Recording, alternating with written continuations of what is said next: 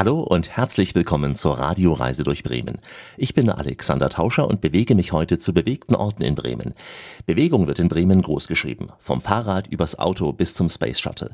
Wer mit dem Flugzeug in der Hansestadt ankommt, dem fallen gleich in der Nähe des Airports die sechs großen Buchstaben auf Airbus. Denn Bremen ist das europäische Kompetenzzentrum für die bemannte Raumfahrt. Besucher können hier eine spannende galaktische Reise starten. Ich begleite jetzt so eine Reisegruppe, geführt von Gerd Hollenbach, der auf dem Airbus-Gelände selbst selbst viele Jahre gearbeitet hatte. Hinter dieser Glaswand ist Weltraumgeschichte geschrieben worden. In diesem sogenannten Reinheitsraum. Es sind zwei Weltraumlabore gebaut worden, die 22 Missionen im Weltraum geflogen sind. Wenn Sie auf den Fußboden blicken, davon könnten Sie essen. Deswegen müssen die Ingenieure hier innen auch Reinheitskleidung tragen, einen Übermantel, Kopfbedeckung und Überschuhe. Wir sehen dort links die europäische Stufe mit dem US-Raumfahrzeug Orion. Unschwer zu erkennen, die Kapsel sieht aus wie eine Apollo-Kapsel. Aber für uns wichtig ist dieser Teil, das europäische Service-Modul. Daran lesen Sie ESA, European Space Agency. Das ist der Teil der Amerikaner, der die ganze Stufe antreibt und auch versorgt. Das Ziel der Amerikaner ist, zum Mond zu fliegen und auch weiter um den Mond zu umkreisen. Die erste Mission, die Amerikaner wollen irgendwann zum Mars. Juri Gagarin, der erste russische Kosmonaut, 1961, eine Erdumkreisung, 108 Minuten. Da brauchte er noch keine Weltraumnahrung mitzunehmen. Aber heute auf der Internationalen Raumstation Aufenthaltsdauer bis zu sechs Monaten oder manche sogar etwas länger. Da hat die NASA Fertigmenüs entwickelt. Sie sagen, am Freitag hätte ich gerne Fisch, am Samstag Puterkeule, am Sonntag Beef Stroganoff und am Montag Hühnerbrust. Hühnerbrust original verpackt, russisch, englisch beschriftet, sieht so aus. Das ist Kartoffelcroton und das sind Erdbeeren. Meine Damen, schauen Sie mich bitte nicht so entgeistert an. Sie werden mir bestätigen, wenn Sie frische Erdbeeren in die Tiefkühltruhe packen und dort ein Jahr lang vergessen haben, sehen sie genauso aus. Sie sind nämlich dehydriert, gefriergetrocknet. Und dieses Verfahren macht man sich zunutze. Deswegen sieht die Hühnerbrust etwas schmaler aus, als Sie es vielleicht gewohnt sind. Getränke werden entweder aus solchen Plastikcontainern genommen oder mit dem Strohhalm aus der Dose. Das Ganze auf einem Tablett befestigt, dieses auf den Oberschenkel geklemmt. Denn Sie wissen, wenn alles, was Sie in der Schwerelosigkeit loslassen, fliegt Ihnen in irgendwelche Richtungen davon. Früher hat man sich Zitrusfrüchte zugeworfen, heute Laptops. Ich gehe davon aus, dass auch Sie alle in der Schule die Namen der Planeten gelernt haben. Merkur, Venus, Erde, Mars, Jupiter, Uranus, Neptun, Pluto. Warum frage ich Sie das? Wenn Sie zum Mond oder zum Mars fliegen wollen, müssen Sie wissen, was Sie dort für eine Schwerkraft erwartet. Das haben wir versucht mit diesem Experiment zu erklären. Wir sehen, alle Tabletts sehen gleich aus. Und dieses Tablett auf der Erde wiegt hier 5 Kilogramm. Das gleiche Tablett auf dem Mond noch nicht mal ein Fünftel weniger als ein Kilogramm. Auf dem Mars wiegt dieses Tablett knapp 2 Kilogramm. Aber auf dem Jupiter, dem größten Planet, wiegt dieses Tablett knapp 12 Kilogramm. Vorsicht, wenn Sie das dann anheben, damit sich Ihr Rückgrat nicht verbiegen. Fotografieren ist auf diesem Rundgang natürlich streng verboten. Schließlich geht es um hochmoderne Technik. So auch bei der internationalen Raumstation ISS. Sie ist das größte Raumfahrttechnologieprojekt aller Zeiten. Wir betreten ein Modell dieses fliegenden Labors, in dem jeweils sechs Astronauten arbeiten. Bei dem Rundgang erleben wir auch zum Greifen nahe, wie das Arbeiten in 400 Kilometer Höhe aussieht. Wie kommen Wasser und Lebensmittel zu den Astronauten? Wie lebt man hier? Wie schläft man hier? Wie forscht man bei Schwerelosigkeit? All das sind Fragen, die hier bei Airbus im Columbus-Modell beantwortet werden. Und auch die ganz praktischen Fragen, nämlich die nach der Notdurft im Weltall. Naja, so viel sei schon verraten, es ist nicht ganz so einfach wie bei uns auf der Erde. Wir sind jetzt in der sogenannten Cupola, ein Verbindungsknoten. Vielleicht entsinnen Sie sich, als Alexander Gerst zum ersten Mal auf der internationalen Raumstation war, hat er hier auf der Station aus dieser Position heraus die Sendung mit der Maus gemacht und Jugendlichen und Schülern Phänomene der Raumfahrt und der Schwerelosigkeit erläutert. Blicken wir hier nach unten auf unseren blauen Planeten und nach oben in den unendlichen Weltraum. Hier sehen wir sogar jetzt die Erdkrümmung und es wird uns gleich ein Astronaut außen Bords begrüßen. Der ist gesichert mit zwei Sicherheitsleinen. Sollten diese brechen, umkreist er die Erde wie ein Sputnik und das macht er nur so lange, wie seine Lebenserhaltensysteme auf dem Rücken funktionieren, also quasi seine Batterien. Wir sind also jetzt im Habitat-Modul, dem Wohncontainer für bis zu vier amerikanischen Astronauten. Bett Nummer 1, Nummer 2, Nummer 3, Nummer 4. Ob man sich nach Erdkoordinaten waagerecht bettet oder senkrecht, ist Ihnen überlassen. Sie sehen hier, diese Schalossette trennt eventuell diese Möglichkeit ab. Das ist die einzigste Privatsphäre, die Sie hier dann während der sechs Monate Aufenthaltsdauer haben. Haben Sie so eine lange Ausbildung hinter sich gebracht, um dann hier so spartanisch zu leben.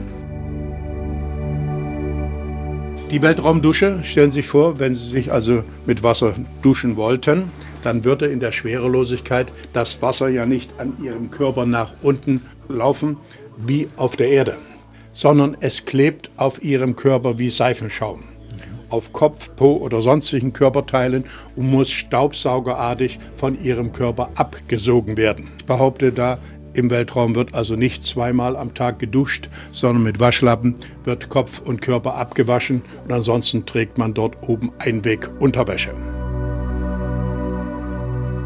die berühmt-berüchtigte Weltraumtoilette.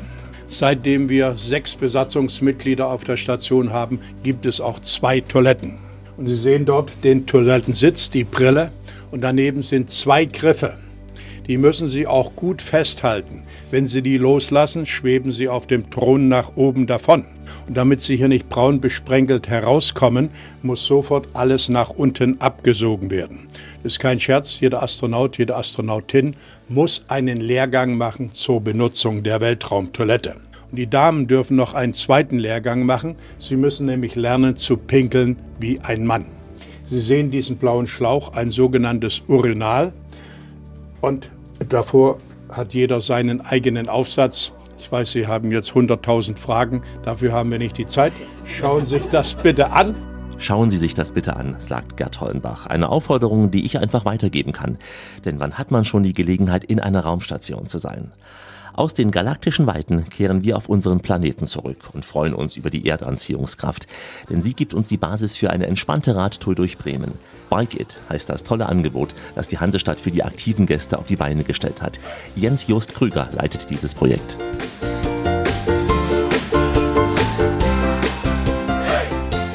Bin Mitarbeiter beim Standortmarketing Bremen der Wirtschaftsförderung Bremen. Und dort leite ich unter anderem ein Projekt, das den Titel Bike It trägt.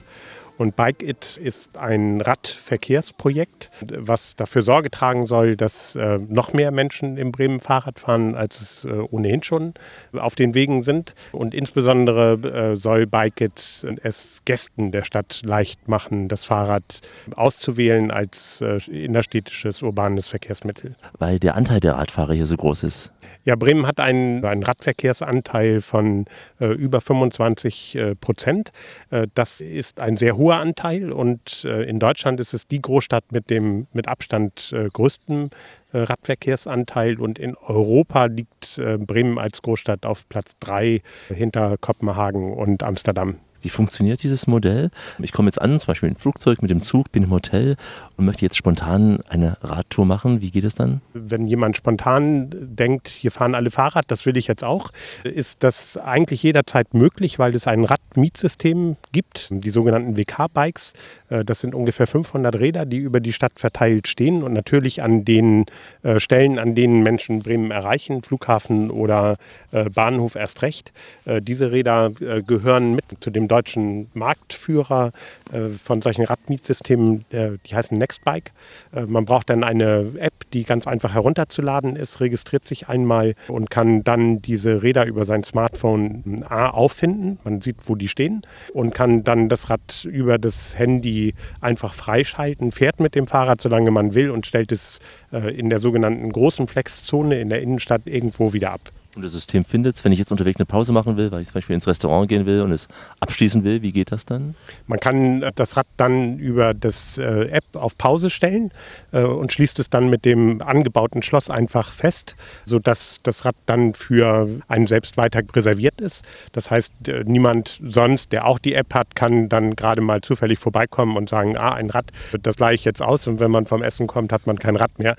Äh, das kann man verhindern, indem man das einfach auf Pause stellt. Diese App hilft ja ja auch äh, entsprechende Touren zu finden und äh, auch Vorschläge zu machen, wie man Bremen am besten erkunden kann. Welche Möglichkeiten gibt es da? Ja, das ist eine zweite App, ähm, die Bike Citizens App, die äh, wir für Bremen äh, lizenziert haben. Also gibt es die auch für Bremen, die gesamte Umgebung und für Bremerhaven unentgeltlich.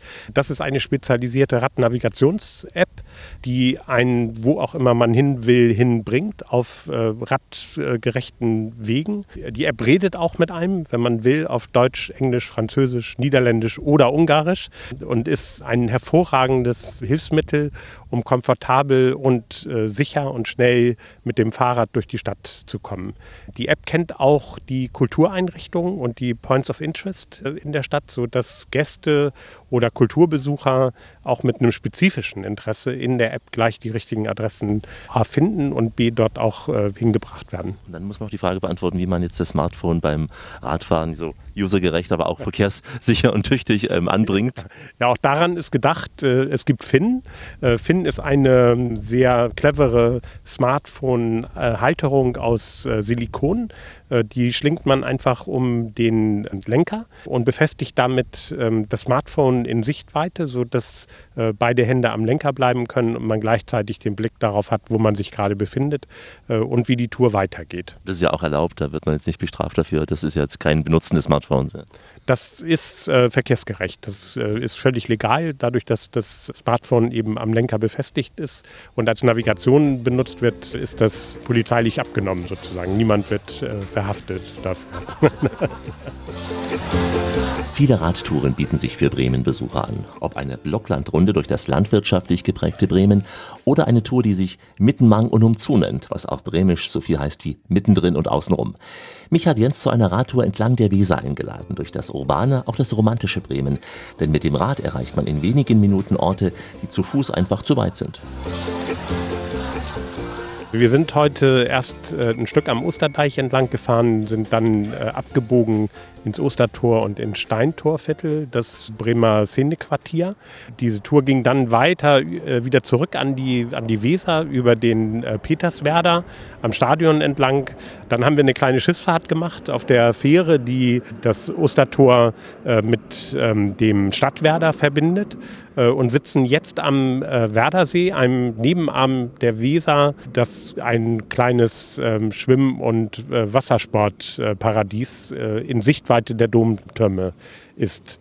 Diese Tour ist äh, spezifisch für, für Bikeit. Die Touren, die wir eingerichtet haben, haben alle den Anspruch, äh, dass man A, äh, nett Fahrrad fahren kann, ohne dass man den städtischen Radstress hat, den es vielerorts gibt. Die Touren sind so angelegt, dass man den eben möglichst wenig hat und gleichzeitig aber in der Stadt bleibt. Also unser Interesse ist, das Rad zu qualifizieren als eine Möglichkeit, ähm, den Spirit einer Stadt tatsächlich auch mitzukriegen. Haben eigentlich wenige Touren, die einfach das Rad nehmen, um aus der Stadt rauszufahren, ins Grüne, so wie das sonst üblich war, sondern unser Interesse ist auch Gästen zu zeigen, hey Leute, das Fahrrad ist eigentlich das urbane äh, Verkehrsmittel und wenn ihr die Stadt verstehen und kennenlernen wollt, dann gibt es keine Alternative zum Fahrrad. Und den Spirit spürt man jetzt mal ein im Bremer Viertel, aber auch an kleinen Punkten, wie zum Beispiel dem Rollschuhtanz, den wir da gesehen haben. Junge Männer, junge Frauen, die zu klassischer Musik von Tschaikowski bis Mozart Rollschuh getanzt sind. Ja, es gibt in der Nähe vom Weserstadion ein Rollsportstadion und wir hatten jetzt das Glück, dass da gerade Training war, äh, Musik lief und wirklich auch äh, sehr äh, perfekte äh, Rollschuhläufer unterwegs waren. Das war schon schön anzugucken. Aber es gibt eben auf diesen Werdergebieten in Stadtnähe Serie ein paar bremische Highlights, die besonders sind. Dazu gehört das Rollsportstadion, aber direkt daneben auch der Sportgarten, eine Einrichtung für junge Leute, wo Trendsportarten angeboten werden. Das nicht vereinsmäßig organisiert ist und quasi aus einer äh, Eigeninitiative entstanden ist und wo die Kinder und Jugendlichen in hellen Scharen hinströmen, äh, weil das extrem locker dazugeht und sie selbst eben auch viele Sachen entscheiden können und tun können. Ein paar Minuten später auch der tolle Hotspot für den Sonnenuntergang hier an der Weser. Das äh, Café am Weserbogen ist äh, der Ort, an dem der Sonnenuntergang äh, wahrscheinlich mit am schönsten ist im innerstädtischen Bereich, weil die Sonne direkt über der Weser untergeht. Das Café liegt, wie der Name sagt, am Weserbogen direkt vor dem äh, Weserstadion und ist äh, einfach ein Highlight. Und man kann auch weiterfahren nach Norden, wo wir jetzt heute nicht waren, aber theoretisch über die Überseestadt bis nach Fegesack auch raus. Die Tour von Bremen nach Fegesack und wieder zurück ist unglaublich schön, weil die urbane und auch ähm, teilindustrialisierte und maritime Teilbereiche der, der Stadt miteinander in Verbindung setzt und eine etwa 60 Kilometer lange Rundtour ist, äh, wo der Hinweg oder der Rückweg eben an der Wümme entlang geht, auf kleinen, beschaulichen Deichen. Äh, dann kommt man nach Fegesack. Äh, Fegesack ist sehr maritim, war die erste Hafenerweiterung Bremens, als der Fluss hier in der Stadt zu flach wurde. Dann fährt man dort Fähre auf die andere Weserseite und kommt über Lemwerder und den Neustädter Hafen durch ein ausgedehntes Parkgebiet wieder zurück in die Stadt. Du selbst bist auch aktiver, leidenschaftlicher Fahrradfahrer. Fährst du viel wie möglich mit dem Fahrrad hier in Bremen? Ich fahre in Bremen eigentlich nur mit dem Fahrrad, es sei denn, dass irgendwie wirklich äh, schwere, dicke Sachen zu transportieren sind. Aber in der Regel bin ich täglich und auch ganzjährig mit dem Rad äh, unterwegs, so wie viele andere Bremer. Denn Genießer fahren Fahrrad und sind immer früher da. Wir treten nochmal in die Pedale und fahren ein paar Kilometer flussabwärts in die neue Überseestadt, die sich mit dem Bike ganz bequem erkunden lässt. Gästeführer Sönke Schöttler begleitet uns. Wir stehen jetzt hier am äh, Rand des Europahafens. Und hier joggen gerade wieder Leute vorbei und hinten sehen wir schon wieder eine Gruppe Fahrräder hier auf uns zukommen. Ja, Mobilität wird hier groß geschrieben. Bremen ist die Fahrradgroßstadt schlechthin hier in Deutschland. Wenn ich sowas erzähle, dann kommt dann gleich immer der Einwand und Münster. Ja, Münster hat etwas mehr als 300.000 Einwohner. Ich spreche jetzt von Halbmillionen Städten und größere Städte. Weil es auch so schön bequem ist, alles flach. Ja, das denkt der Süddeutsche so schön. So, und ja, hier kann man so schön Fahrrad fahren, weil alles so flach ist. Es gibt hier tatsächlich keine Berge. Aber hier wird oft der Wind außer Acht gelassen. Bei Gegenwind kann es doch schon so ein bisschen anstrengend werden. Also ich habe da schon meine Erfahrung gemacht, auch mit jungen Leuten, die am Ende ihrer Kräfte waren nach so einer Radtour, weil wir dauernd Gegenwind gehabt haben. Der Wind gehört nun einmal zum Norden und bei einer frischen Brise tritt es sich doch leichter in die Pedalen. Mit dem Rad landen wir schließlich am Schuppen 1 in der Überseestadt, dem Oldtimer-Zentrum Bremens. Hier erfahre ich, dass die Beziehung der Bremer nicht nur zu Fahrrädern, sondern auch zu Autos schon seit Jahrzehnten eine ganz besondere ist.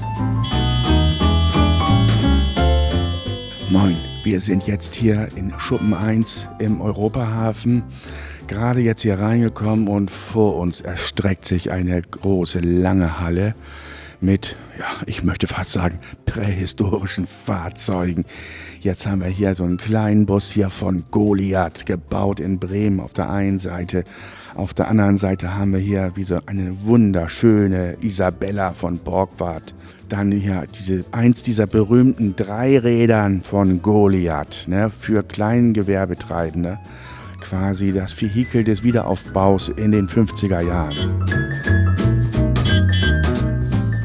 Wie kommen diese vielen schönen alten Autos hier rein? Wir haben hier mehrere Firmen, die alte Automobile kaufen, restaurieren und dann entweder wieder verkaufen oder vermieten. So, und diese ganzen Automobile stehen hier in dieser langen Halle. Das ist hier quasi ein Automobilmuseum, das keinen Eintritt kostet. Hier haben wir so einen schicken BMW aus den 70ern und hier einen tollen Mercedes 230 SL Automatik als Cabrio. Das sind schon kleine Schätzchen, die hier stehen. Das waren noch richtige Porsches, ne? Also nicht solche aufgemotzten Teile von heute, sondern das ist noch ein richtiges Auto, finde ich hier.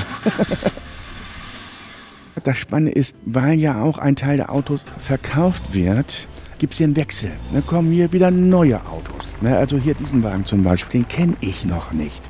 Den habe ich noch nie gesehen. Was ist denn das hier überhaupt? Hier war ein Modell Austin Austin Harley? Sprite. Ein witziges kleines Cabrio, schön rund. Hier haben wir wieder ein Goliath und mit einer Autonummer aus der Besatzungszeit. AH, ne, also A steht für Amerika und das H eben für Hessen. Ne, also Bremen hatte ja AE gehabt, amerikanische Enklave in der britischen Zone. Hier, dieser wunderschöne alte Jaguar. Ne? Sieht der nicht klasse aus?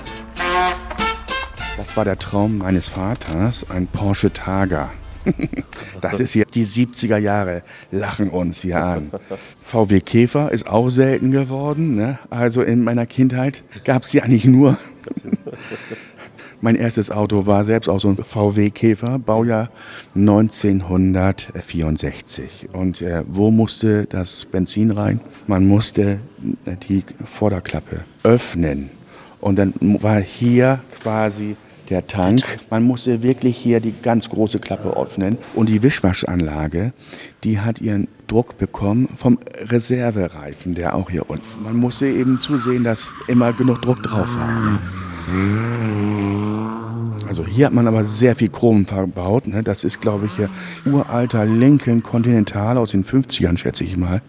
Das ist ja eigentlich für uns heute unvorstellbar, was für Material man da verbaut hat. Ne? Keine ökologische Bilanz. Nee, absolut nicht. Den habe ich auch noch nie gesehen, ja, diesen Lastwagen da. Der sieht ja klasse aus. Ein Chevrolet.